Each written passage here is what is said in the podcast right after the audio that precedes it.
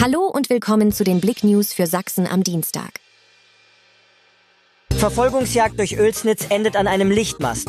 Zwei Autofahrer haben sich nach einem Verkehrsunfall in Oelsnitz eine Verfolgungsjagd durch die Stadt geliefert. Vorausgegangen war ein Verkehrsunfall zwischen einem VW Golf und einem Mercedes-Benz auf der äußeren Stolberger Straße. Dabei ist der 34-jährige Fahrer des Mercedes von seinem Grundstück in den Verkehr hineingefahren und in Folge mit dem VW Golf eines 27-jährigen kollidiert. Anstatt anzuhalten, beleidigte der VW-Fahrer den 34-jährigen fuhr nach dem Zusammenstoß weiter und flüchtete vom Unfallort.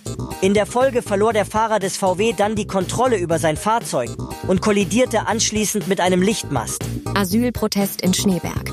Die Asylerstaufnahmeeinrichtung in Schneeberg in der ehemaligen Jägerkaserne soll erweitert werden.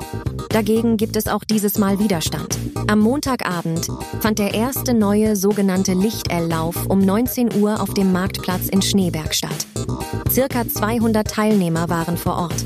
Großeinsatz der Feuerwehr Flöhr in Seniorenresidenz. Am Montag sind die freiwilligen Feuerwehren von Flöhr und Falkenau zum Großeinsatz ausgerückt. In der Seniorenresidenz Villa von Einsiedel wurde gegen 18.45 Uhr die Brandmeldeanlage ausgelöst. Wenige Minuten später waren die Kameradinnen und Kameraden vor Ort, um mit der Brandbekämpfung zu beginnen. Obwohl die Rettungskräfte mit mehreren Fahrzeugen anrückten, blieben die Schläuche aber trocken. Es handelte sich bei der Alarmierung um eine Übung, die wir in enger Absprache mit der Leitung des Hauses durchführten. So Stadtwehrleiter Silvio Schindler.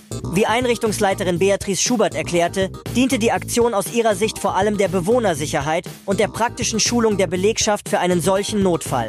Deutschland schließt Grenzen in Ostsachsen. Nach dem Umschwenken von Bundesinnenministerin Nancy Faeser in der Frage stationärer Grenzkontrollen ist die Bundespolizei an den sächsischen Grenzen zu Polen und Tschechien vorbereitet. Die Bundesinnenministerin hat nach langem Zögern nun doch stationäre Kontrollen an den Grenzen zu Polen, Tschechien und der Schweiz bei der EU-Kommission angemeldet. Nach Angaben ihres Ministeriums in Berlin begründete sie diesen Schritt mit der Begrenzung der irregulären Migration und einer noch stärkeren Bekämpfung der Schleusungskriminalität. Die Entscheidung werde zunächst für zehn Tage wirksam. Die Notifizierung könne bis zu insgesamt zwei Monaten verlängert werden. Mehr News auf Blick.de